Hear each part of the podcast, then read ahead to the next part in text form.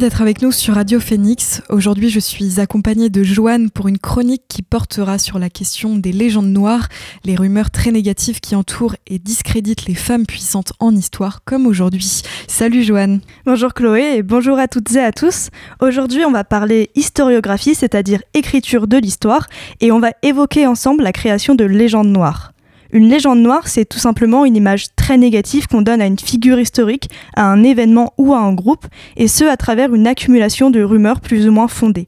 L'expression légende noire, leyenda negra, elle est introduite dès 1914 par l'historien espagnol Julián Ruderias, qui dénonce des accusations infondées envers son pays, notamment concernant l'Inquisition.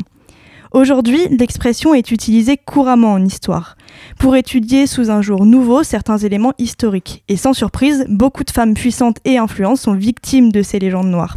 C'est en effet un moyen de les décrédibiliser en leur prêtant parfois à tort et à travers des caractéristiques pas très enviables comme la cruauté, la folie ou la perversité mais c'est aussi un outil qui invisibilise certaines de leurs idées ou actions en se concentrant uniquement sur le présumé négatif.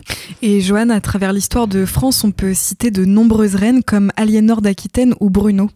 Euh, tout à fait, et c'est aussi le cas dans d'autres aires géographiques comme en Chine. Et aujourd'hui, on se concentre sur l'impératrice Wu Zetian. Pour écrire cette chronique, je me suis penchée sur le livre de Case McMahon, Sexe et pouvoir à la cour de Chine, dont la traduction pardon, est parue aux belles lettres en 2016. Pour replacer un peu le contexte, euh, Wu Zetian apparaît durant la dynastie des Tang qui prend place de façon plus ou moins continue de 618 à 907 en Chine. Et pour donner un ordre d'idée, en France, ça correspond à une période à cheval entre les Mérovingiens et les Carolingiens. Wu Zetian, elle entre au harem de l'empereur Taizong à seulement 14 ans, et à sa mort, elle est envoyée comme le veut l'usage au couvent bouddhique jusqu'à être récupérée par l'empereur suivant, Gao Zong.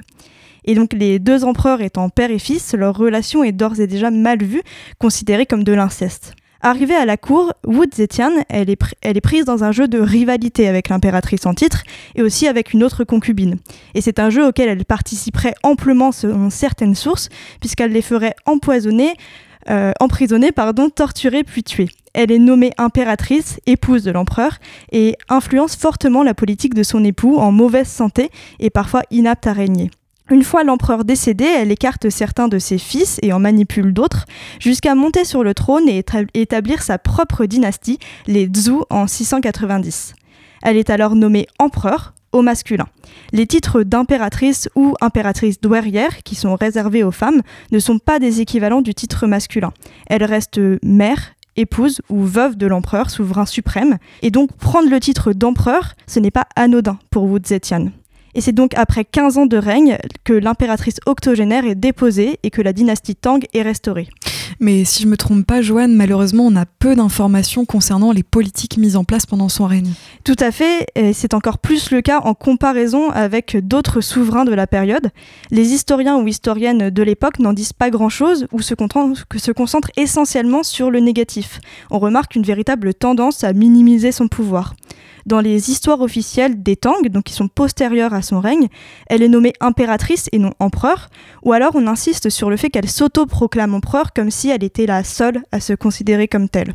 Pourtant, on sait aujourd'hui que les fonctionnaires de la cour s'adressaient à elle comme à un empereur, qu'elle fut honorée euh, comme telle par ses successeurs, etc. Et un autre aspect qui marque sa légende noire, c'est sa sexualité active. En effet, comme à peu près tous les autres empereurs, euh, Wu Zetian a des favoris, avec qui elle semble entretenir des relations parfois d'ordre sexuel. Et forcément, ce qui choque, c'est qu'elle est déjà âgée, puisqu'elle a plus de 60 ans à cette période. Et encore une fois, ce n'est pas un âge extraordinaire. Euh, il y a d'autres empereurs à cet âge-là qui ont des favoris, mais elle, c'est une femme et elle ne peut plus procréer et donc mettre au monde des héritiers. Donc forcément, ça choque. Et ça choque tellement qu'elle se retrouve personnage principal dans des romans pornographiques de l'époque. Donc on se rappelle d'elle âgée, mais avec une apparence de jeune femme, sulfureuse et perverse. Mais entre ça et ses machinations pour accéder au pouvoir, c'est ce qu'on a tendance à oublier, c'est tous les aspects dits positifs de son règne. Tout à fait, et donc c'est pour ça qu'on revient dessus ensemble. On sait par exemple que c'est sous son règne que sont créés les examens mandarinaux, donc ça qui permettent de recruter des fonctionnaires dans tout le pays et non plus uniquement parmi les grandes familles aristocratiques. Et ce fonctionnement de l'administration, il demeure ensuite jusqu'à la fin de l'époque impériale, donc jusqu'au début du XXe siècle. Militairement, c'est une souveraine plutôt victorieuse, à la fois euh, contre des ennemis extérieurs comme des Tibétains et contre des rebelles. Et malgré ça, Wu Zetian a quand même besoin euh, de montrer euh, sa légitimité, d'abord parce que c'est une femme, mais en plus parce qu'elle fonde une nouvelle dynastie. Par conséquent, elle se place comme protectrice du bouddhisme et elle soutient de nombreux artistes. On peut la considérer comme une mécène. Beaucoup de bijoux d'architecture datent de son règne en Chine. On peut citer par exemple la grotte des 10 000 Bouddhas à Longmen, près de l'ancienne capitale Luoyang, à laquelle Wu Zetian a largement contribué. C'est un site qui rassemble plus de 110 000 statues qui peuvent aller jusqu'à 17 mètres de haut et qui sont logées dans des grottes ou des niches qui sont sculptées. Le site se détériore peu à peu, mais il est encore très très fréquenté par les touristes aujourd'hui. La légende noire de Wu Zetian, elle est mise en place dès les premières années postérieures à son règne. Mais le véritable problème, c'est qu'elle demeure dans le temps. Et aujourd'hui, s'il ne s'agit pas de redorer complètement son image, l'objectif est de mieux comprendre son règne et de nuancer les récits parfois injustement négatifs qui l'entourent. Bah merci beaucoup Joanne pour toutes ces explications très claires. On te retrouvera avec plaisir très bientôt dans l'émission. Bonne journée à toi. Vous écoutez La Méridienne sur Radio Phoenix. Vous restez avec nous, on revient sur l'actu Science et Tech, mais juste avant ça, on écoute The Blaze avec AI. A tout de suite sur Radio Phoenix.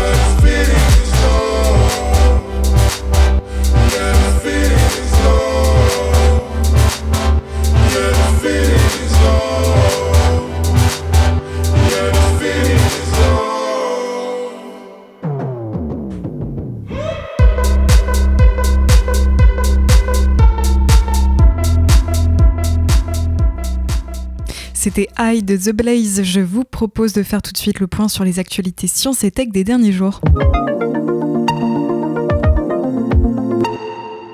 Au terme d'une descente d'une heure depuis l'orbite lunaire, Rachid, le petit rover de 10 kg et de 50 cm de côté, doit débuter sa mission aujourd'hui au cœur de l'immense cratère Atlas, une zone jusqu'ici inexplorée de la Lune.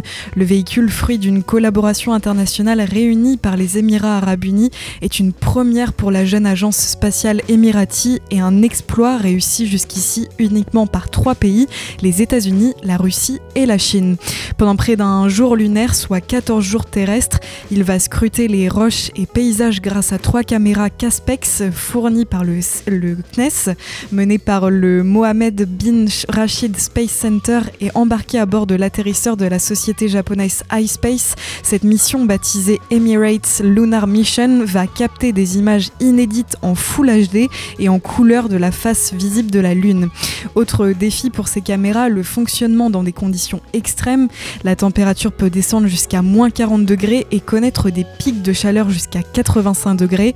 Avec ses yeux qui offriront des images en couleur complétées par euh, les autres instruments de bord, le rover pourra analyser son environnement immédiat et ce sol lunaire que les scientifiques appellent régolithe qu'il va euh, parcourir sur quelques centaines de mètres en tout.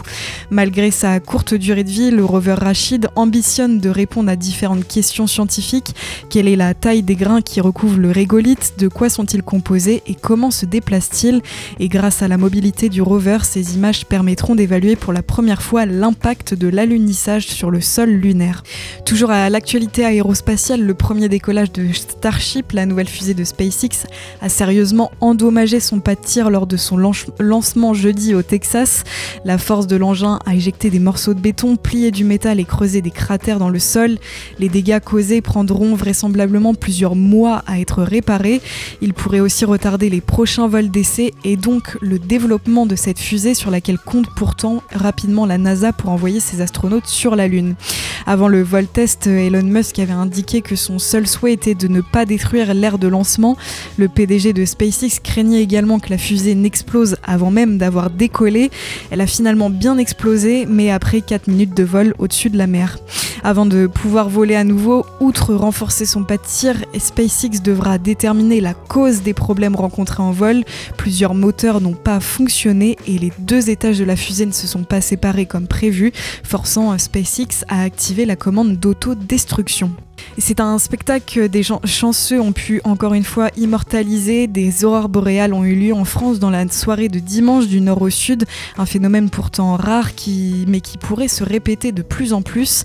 Elles étaient visibles dans le nord de la France, en Bretagne, en Auvergne et même en Alsace.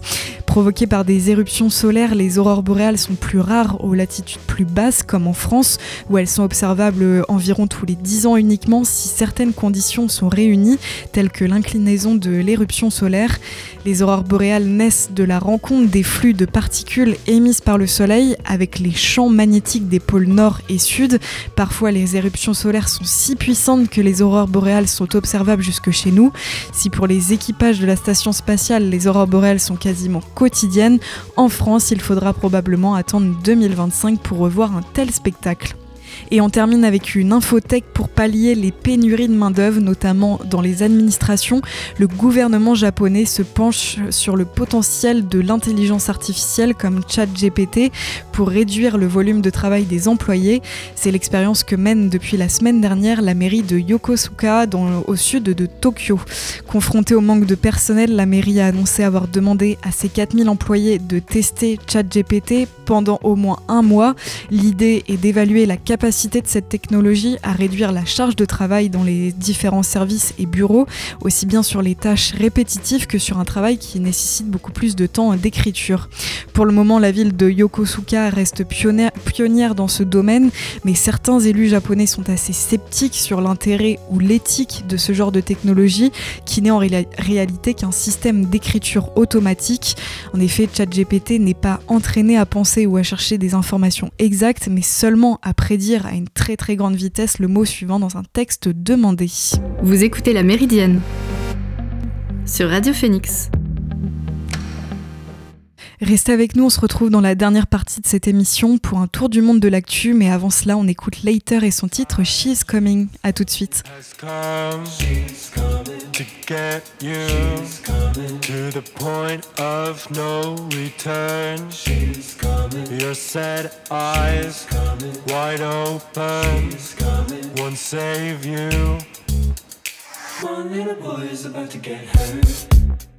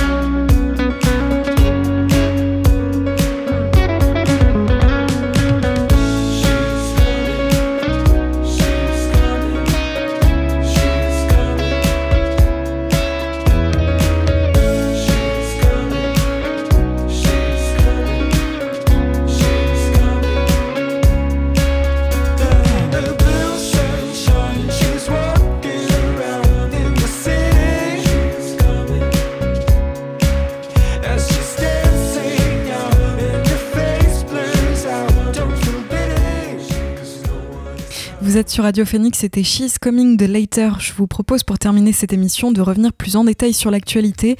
Et c'est un nouveau recul pour le droit à l'avortement aux États-Unis. Le gouverneur républicain de l'État du Dakota du Nord a signé hier une loi qui interdit la quasi-totalité des avortements dans cet État, à forte majorité conservateur, qui compte près de 800 000 habitants.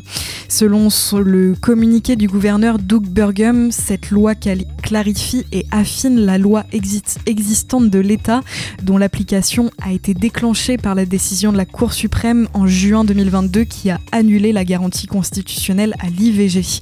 Ainsi pratiqué, tout avortement est désormais interdit dès la conception, avec quelques exceptions, notamment si la grossesse pose de graves risques pour la santé de la mère. Une dérogation est également prévue jusqu'à six semaines de grossesse si celle-ci découle d'un cas de viol ou d'inceste. Le texte vise aussi directement les médecins, ceux qui contreviendraient à cette loi encourent jusqu'à 5 ans de prison. Depuis juin 2022 et la décision de la Cour suprême américaine, une quinzaine d'États ont interdit l'avortement sur leur sol. Le 13 avril, le Parlement de Floride l'a par exemple proscrit au-delà de 6 semaines de grossesse, une loi qualifiée d'extrême et dangereuse par la Maison-Blanche. Vendredi, la Cour suprême a décidé de maintenir pour l'instant l'accès à une pilule abortive utilisée pour plus de la moitié des IVG dans le pays. La décision de la Cour suprême signifie notamment que les Américaines vont pouvoir continuer pour le moment à recevoir par voie postale la mifepriston dans les États où l'IVG reste légale. Toujours de l'autre côté de l'Atlantique, l'industrie hollywoodienne est sous la menace d'une grève imminente et massive des scénaristes. Le 1er mai expire l'accord établi pour trois ans entre le puissant syndicat des scénaristes, la Writers Guild of America, la WGA, et l'Alliance of Motion Picture and Television Producers qui regroupe les plus grands studios de cinéma, chaînes télé et plateformes de streaming.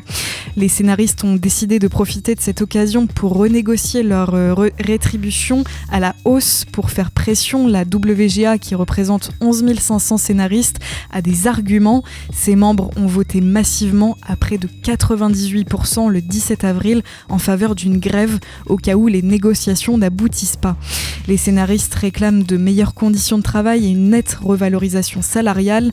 En 2017, dans des circonstances à peu près similaires, un accord de dernière minute avait été trouvé, mais la menace pèse tout de même lourd. Chacun se souvient de la grève de 2007-2008 qui avait paralysé Hollywood durant 100 jours et avait coûté à l'économie californienne près de 2 milliards de, 2 milliards de dollars.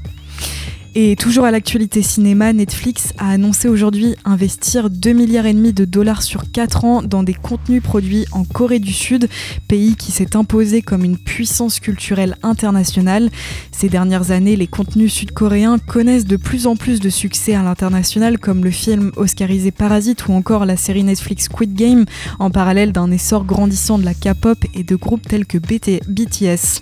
Selon les données de l'entreprise, plus de 60% des utilisateurs utilisateurs de Netflix ont regardé au moins un programme provenant de Corée du Sud en 2022. Netflix qui a dépensé plus de 750 millions de dollars dans le développement de contenus sud-coréens entre 2015 et 2021. Il avait précédemment déclaré qu'il augmenterait sa production de programmes sud-coréens sans fournir davantage de détails. Le président sud-coréen actuellement en déplacement aux États-Unis sur fond de coopération militaire renforcée entre les deux alliés en a profité pour saluer cette décision. Il a également déclaré que cet investissement colossal constituait, je cite, une formidable opportunité pour l'industrie coréenne des contenus, les créateurs et Netflix. La Méridienne, c'est fini pour aujourd'hui. Merci d'avoir suivi cette émission. On se retrouve demain toujours en direct et à 13h. D'ici là, vous retrouverez Maxime pour l'actualité culturelle à 18h dans la belle antenne. Bon après-midi sur l'antenne de Radio Phoenix et à demain.